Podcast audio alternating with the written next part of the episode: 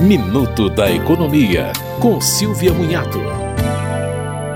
O INSS fixou em norma interna que o cidadão poderá manter a sua qualidade de segurado, mesmo sem contribuir por até 24 meses. O período normal de 12 meses será elevado para 24, caso o segurado tenha pelo menos 10 anos de contribuições. O contribuinte individual também terá os 24 meses, caso comprove situação de desemprego ou impossibilidade de atuar como autônomo. E a comprovação da união estável nos dois anos anteriores ao óbito do segurado passará a ser feita com apenas apenas um documento em vez de dois. O interessado deverá apenas adicionar testemunhas. Você ouviu Minuto da Economia, com Silvia Munhato.